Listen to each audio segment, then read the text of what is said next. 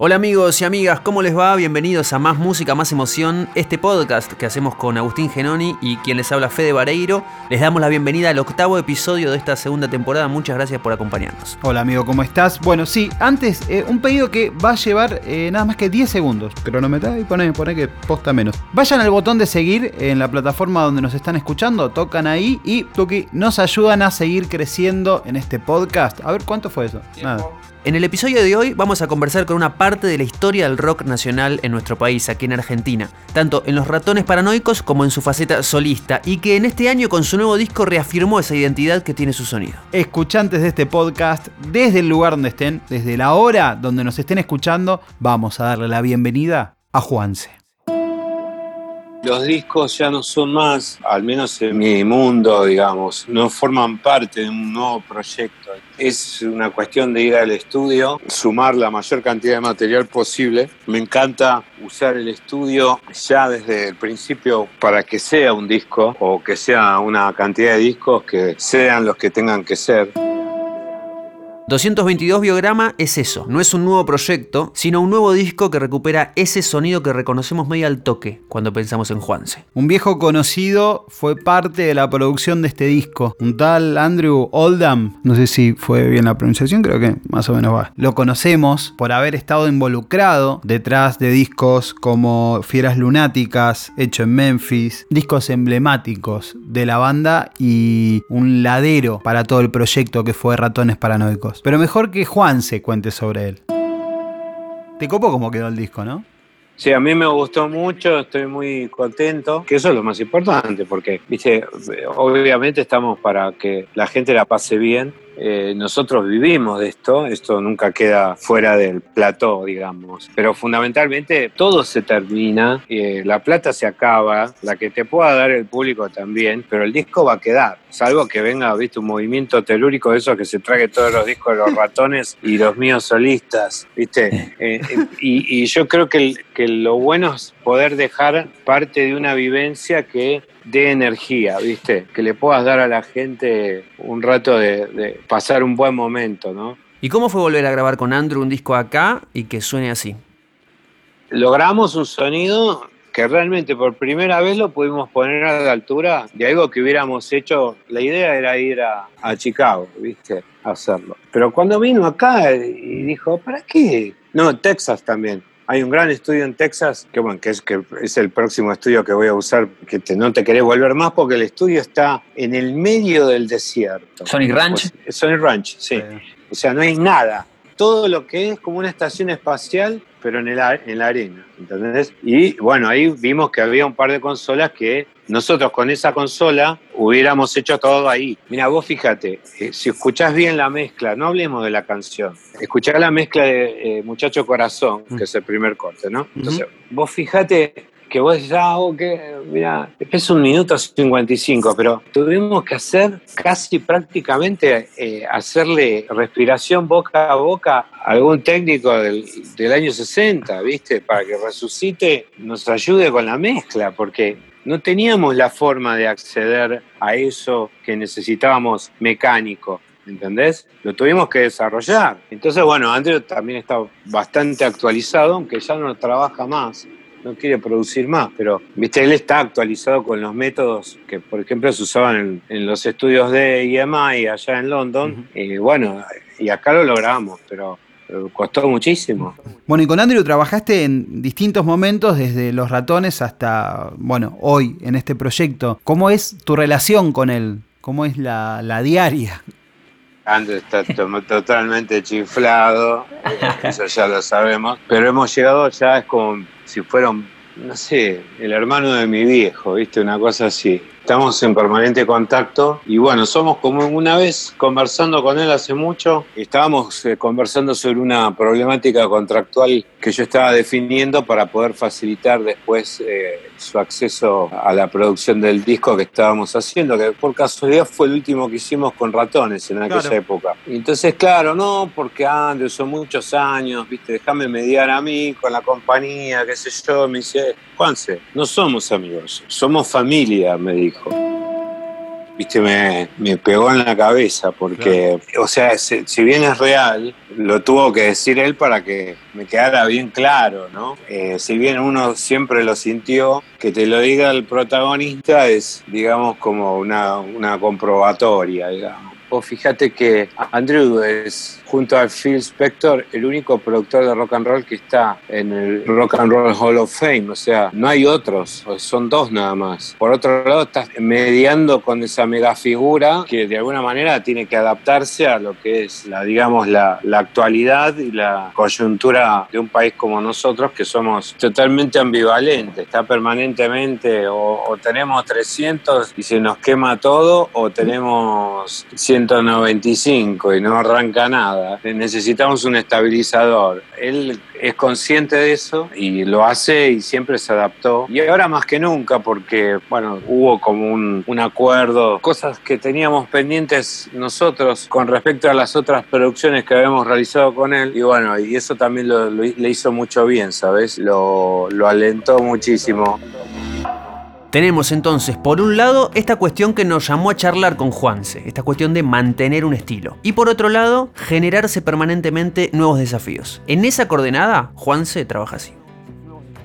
A mí me gusta siempre renovar la banda desde el punto de vista de lo que es la interpretación, pero también renovar el sonido, porque es un estilo que necesita de esos elementos. Digamos, yo estoy muy condicionado, a mí soy un músico de rock and roll, básicamente. La preocupación del rock and roll es salir de nuevo a la cancha con esa estructura que existía ya desde antes que naciéramos y que, que nos condiciona, pero que también, por otro lado, una vez que la adoptamos, empezamos a sentir esa fidelidad que sentimos hacia el estilo y hacia la estructura del rock and roll. Bueno, también es un desafío para proponer nuevas cosas con algo que se viene haciendo desde hace más de 60 años, ¿no? Bueno, es que para nosotros ese sonido que construiste, al menos acá en Argentina, fue muy fuerte y a la altura de fenómenos internacionales, justo que veníamos hablando de, de Andrew. Y voy con algo personal que a priori puede sonar medio loco, pero quizás sirva como reflexión para la persona que esté escuchando este podcast. En esa época siento que mucha gente primero escuchó Los Ratones y eso le sirvió como puente para descubrir a los Rolling Stones. Entonces, ¿cómo se sostiene esa identidad? Pero sobre todo, ¿cómo se sostiene a través de tanto tiempo? Sí, yo creo que, bueno, aprendimos mucho, si bien nosotros le debemos nuestra oportunidad a Gustavo Gauri, a Nosferatu, que fue el que vio en nosotros, no solo porque era familiar de Pablo Memi, sino porque en realidad estaba al frente del estudio que contenía prácticamente el 90% de las producciones del rock en Argentina, ¿no? Andrew definitivamente nos acomodó, nos puso en el lugar donde teníamos que estar para estar preparados para lo que venía, ¿no? tanto como para esperar que pase lo que para él era inevitable que pase. Entonces eh, ahí es donde uno puede evaluar, ¿cómo te puedo explicar? Una conclusión sobre los porqués. El por qué es, es un tema, porque la verdad que yo no estoy preparado para adivinar qué es lo que va a pasar. Lo que sí, tenemos una sólida base de construcción con un contenido que habla claramente de una descripción permanente de un estilo, digamos. Es un estilo que va variando de estos, estas décadas que han pasado, fue subiendo, fue bajando, fue desapareciendo inclusive. Lo han dado por muerto muchos años, uh -huh. porque el rock and roll nuestro no es un rock and roll que haya sido dirigido hacia una ideología o hacia un contenido, digamos, volcado a, a, a digamos, a, a, querer tergiversar o, o, rebelarse contra nada. Al contrario, el, el mensaje es ese, o sea, la, la, actitud de desafío, para decirlo de alguna manera, es esa, seguir haciendo rock and roll. Eso de, declama mucho más exigencia por parte nuestra, pero también por parte de, de, de quién es el que acepta el desafío de, de, contenernos. Vos corres el riesgo de transformarte en una especie de compañía tipo Holiday on Ice, ¿entendés? que claro, van a ver a ver cómo patinan. Mi papá iba cuando era chico a verlo y yo voy porque vivo a mi papá y, y bueno, y eso es lo que nosotros tenemos bien presente, de no, de no transformarnos, digamos, aunque no estoy en contra de la existencia de Holiday on Ice. Lo que sí, yo creo que el contenido nuestro da como para adaptarse siempre a las distintas situaciones. Mientras tengamos la, existencia nuestra, lo que mueve mucho eh, eh, el estilo es incuestionable, ¿no? Es nuestra existencia, nuestra, nuestra existencia física, nuestra forma de, de poder aclarar qué es lo que nos vamos proponiendo en cada estadio, digamos. Vos pensás que algo que parece algo cercano, ya son más de 30 años que ocurrió eso, que decíamos que, que, iba a poder llegar a, a un determinado sector del público. Este año se reeditó en vinilo el Unplugged de los ratones paranoicos. Me vuelvo loco. Un hecho histórico que juntó a la banda con Papo y Charlie García en un mismo recinto, en un mismo escenario. Sí, algo que hoy muchas personas que saben, conocen de esa relación entre ambos, les puede costar imaginar y que solo Juanse y compañía habían logrado hasta ese momento, muchos años antes del Cosquín, donde volvían a tocar juntos. El vinilo y el documental Rock and Roll Cowboys, que narra de alguna forma la historia de los ratones hasta la vuelta en el recital que dieron en el hipódromo de Palermo en septiembre de 2017, avivar nuevamente la mística de la banda. Qué buena banda los ratones paranoicos. Venimos hablando del sonido, de la identidad, de la forma de trabajo. Si le ponemos una figura de, no sé, pasar la antorcha de uno a otro y mantener esa bandera, ¿se te vienen algunos nombres a la cabeza, algunas bandas que, que pudieran tomarla, cargarla? Hay, hay muchas bandas, pero ¿Cómo te puedo explicar? Es, es muy difícil agarrar nuestra antorcha, para decirlo de alguna manera. Es una antorcha muy pesada, porque hay un montón de elementos que la componen, no está más. Por otro lado, eh, son de muy difícil acceso y fundamentalmente nosotros tuvimos, Andrew fue muy inteligente con nosotros, no solamente fue nuestro productor discográfico, nos ha llevado adelante como un verdadero manager, desde tener la estrategia de, grabar en Memphis un disco eh, justo en el turno que seguía BB and Friends, donde estuvimos un mes y medio viviendo en Memphis, eh, Jeff Beck, con Pete Townshend, con Jimmy Page, con Clapton, con eh, Jerry Lee Lewis, con Little Richard, con Chuck Berry, hasta que entre el, el mayor, digamos, en lo que vendría a ser intendente de Memphis, nos declare ciudadanos honorarios de Memphis para volver después en el 2002 al Festival del Mississippi, tocar con Ike Turner, con Stone Temple Pilots, toda una progresión profesional de un, gran, un alcance insospechado, ¿no? Inmedible. Eso que yo te acabo de relatar es una partícula de nuestro proceso musical dinámico.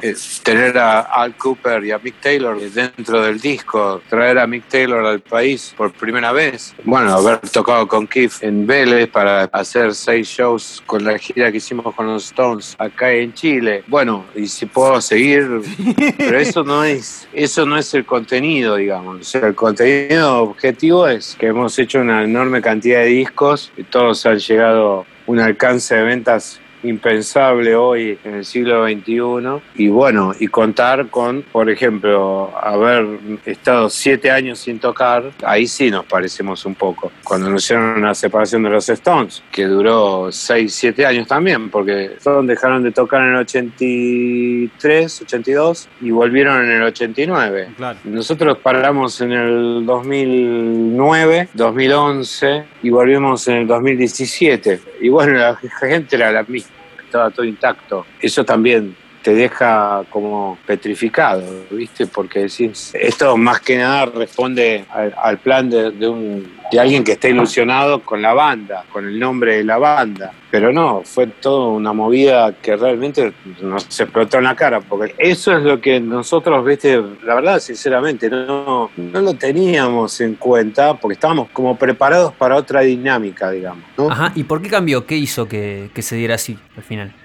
Se dio así porque un chico en Mar del Plata empezó a través de las redes a mover eh, que vuelvan los ratones y nosotros nos reíamos. Nada, después se armó una bola que yo iba, iba por la calle, algunos me hasta me amenazaban, ¿viste? Porque decían que era yo el que no quería tocar y después que, no sé, bueno, no de siempre, ¿viste? Las peleas. Bueno, finalmente eh, apareció esta cerveza eh, que dijo, no, nosotros queremos que se haga el show y ahí se empezaron a levantar todos los muñecos muñecos, porque empezaron a salir los monstruos que salen del mar siempre, ¿viste? Compañía, la logística, el hipódromo, eh, bueno, y ahí apareció hasta, hay una película que se hizo, se llama Rock and Roll Cowboys. Bueno, fue toda una bola de una gira impresionante eh, por todo el país que todavía había que completar, pero también, por otro lado, eso eh, me posibilitó volver a encenderme, digamos, ¿no?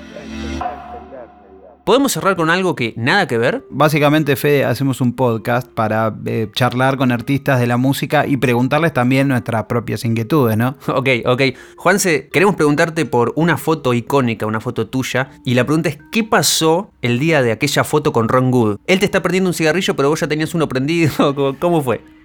Eh, fue muy gracioso. Me quería convidar un cigarrillo a toda costa. Tuvimos mucho tiempo ahí en ese lugar, entonces nos sacaban fotos. Ronnie lo único que quería era saber mi habitación. Y por claro, ellos recién habían llegado al hotel, dejaron todo y, nos fuimos a todos a hacer una especie de prueba. Vos pensás que nosotros salíamos del escenario y a los 11 minutos eh, salían a tocar ellos. Y eso tenía que estar recoordinado. Eh, los Stones llegaron, yo ya tenía un cigarrillo en la mano porque me lo había dado él encima ese cigarrillo. Y con Sarco veníamos hablando hacía bastante de intentar eh, dejar de fumar, fumábamos mucho. Y este se llegó con un atado de Malboro Light, que para nosotros era, no era un cigarrillo desconocido, pero era extraño, ¿viste? y nada, nos, empezó a convidar, nos decía que era buenísimo, no te hacía nada, todo, todo, un proyecto clínico de él. Eh, entonces nada, empezamos así y te imaginas, fueron, yo estaba en el hotel con ellos, así que nada, fumamos varios cartones. claro, fue el primero. Malboro Light. ya que estamos, como para coronar esto, yo te quiero preguntar por la foto donde estás casi de, piernas cruzadas sobre una marea de público en cemento. No sé si lo ubicas esa. Es, eh, es, en el año 1989. No me acuerdo de nada. Lo que sí sé es que si vos la mirás con detenimiento, mirando la foto de frente a la izquierda abajo de, mi, de mi figura, digamos, está Ruiz Díaz, que es muy chiquito. ¡No! Uy, me está, matando. Está ahí. Claro, él venía a todos los shows nuestros. Tenés que buscarlo, pero es muy fácil de encontrar porque, viste, tiene la misma cara, básicamente. Yo no lo había visto, él fue el que me dijo que, que es él. abajo. Creo que yo lo tengo, creo que es este. Eh, a ver, ese es. sí, señor. Mira, lo encontraste. Hermoso. Bueno, esa foto creo que pudo haber sido Leo Aramburu, que era nuestro fotógrafo en aquella época, pero no, no sé si fue él, porque Aramburu sacaba en color. Y esta foto eh, es una foto que en realidad está extraída de lo que es el DVD. O sea, que esto es una cosa increíble. Realmente fue una apuesta muy grande que hizo Gustavo Gauri. La verdad no existía esto de hacer, filmar un show con sonido y bueno, se filmó y se grabó todo el show de cemento. O sea, no hay muchos grupos que hayan podido haber hecho eso completo, digamos, ¿no? Que también es, notable, ¿no? Mm. O sea, Está buenísimo y, me gusta también que siempre destacás que más allá del laburo de la banda, es como que siempre hubo gente alrededor de ustedes construyendo para que todo suceda. Sí, sí, sí. Nosotros fundamentalmente somos una banda de, de mantenidos, ¿entendés? O sea, porque siempre tuvimos a alguien al lado que cuando tenés todo en contra, cuando está todo en contra, aparecen locos, viste, en el camino. O sea, es, es inevitable. Y bueno, tuvimos la suerte de, contar con Gauri, con Rodríguez Ares, con, con, el primer equipo que hubo en Rock and Pop en la producción de lo que era la agencia. Posteriormente, bueno, Sony Music. Mucha gente que confió en nosotros apostó por nosotros como banda también, ¿no? Mucha gente que fue manager nuestra, que hizo que tuviéramos, digamos, la dinámica suficiente como para fortalecernos en el camino. Vos sabés que hay un periodo en que vos sos la banda de moda y después te transformás en el monopolio de la moda y después ya te empiezan a, atacar porque ya eh, es como que está hay otra atrás empujando. Eso es un proceso muy difícil de, superar cuando no hay contenido.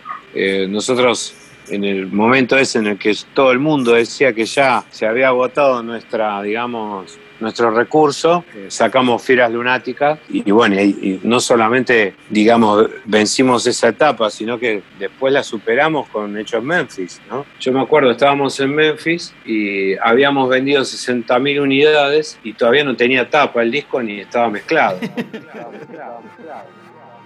Bien amigos, mientras suena más bien de Gustavo Cerati, esta cortina hermosa que nos permitieron utilizar para este podcast, un episodio sobre un estilo de música que perdura y que tanta gente disfruta, es momento de charlar con mi amigo Agustín y de ver qué anotó en estos minutos. Bien, sí, Fede, Andrew Oldham, el productor de 222 Biograma, este disco, y que laburó tanto con Juanse, además de estar en el Salón de la Fama del Rock eh, desde 2014, sí, no me falla, la revisada en Google, responsable de la imagen de una banda, no sé si la conoces, los tenés a estos pibes, los Rolling Stones, para que se convirtieran de alguna forma en esta especie de ícono de juventud y rebeldía. Bueno, él fue el responsable de ello, con una clara intención de separarlo también de la imagen que tuvieron en algún momento los Beatles, que era como de los chicos buenos, eh, alineados y demás. La verdad que un emblema que tiene una relación súper familiar con Juanse. Y hablar del laburo que hizo con los ratones desde la producción de los discos. Pero bueno, todo esto de alguna forma también lo contó eh, el mismo protagonista de este episodio. Está buenísimo, nosotros nos gusta ir atrás de historias de figuras por ahí que que no les da de lleno el spotlight y que lo cuente el protagonista y un artista tan zarpado como Juanse nos pone muy contentos. Yo anoté sobre Rock and Roll Cowboys el documental que hasta el día de hoy lo puedes encontrar eh, en la plataforma más conocida como Netflix, para que dé bastante vuelta. Independientemente si te gusta más o menos la música de los ratones paranoicos, me parece una gran pieza para ver el ascenso, el descenso, lo piola y lo no tan piola, narrado por ellos mismos, narrado por Andrew, en una época donde siempre se cuenta lo mismo. Bueno, acá un testimonio que vale la pena. Espectacular, Fede, buenísimo. También piola, ¿eh? porque como tenemos este episodio, aquellos que no hayan visto el docu, eh, creo que tienen ahí también una tarea pendiente. Escuchantes de este podcast, nos volvemos a encontrar entonces prontito, porque este episodio, así como te digo, llegó a su fin. Esa voz es de arroba Agustín Genoni, mi nombre es Fede Vareiro. Recuerden seguirnos en la plataforma donde nos escuchan. Si estás escuchando en Spotify, vas a PUC, le das a seguir. Si estás escuchando en otra plataforma, PUC, le das a seguir. También compartir este episodio si les gustó en sus redes sociales y toda esa cuestión. Y volver por más historias en este podcast precioso que hacemos con tanto amor llamado Más Música, Más Emoción. Un saludo y nos estamos escuchando cuando quieran. Adiós. Recordá como siempre que todas las canciones que son mencionadas en cada uno de los episodios las encontrás en el usuario Filter Argentina con una playlist que armamos.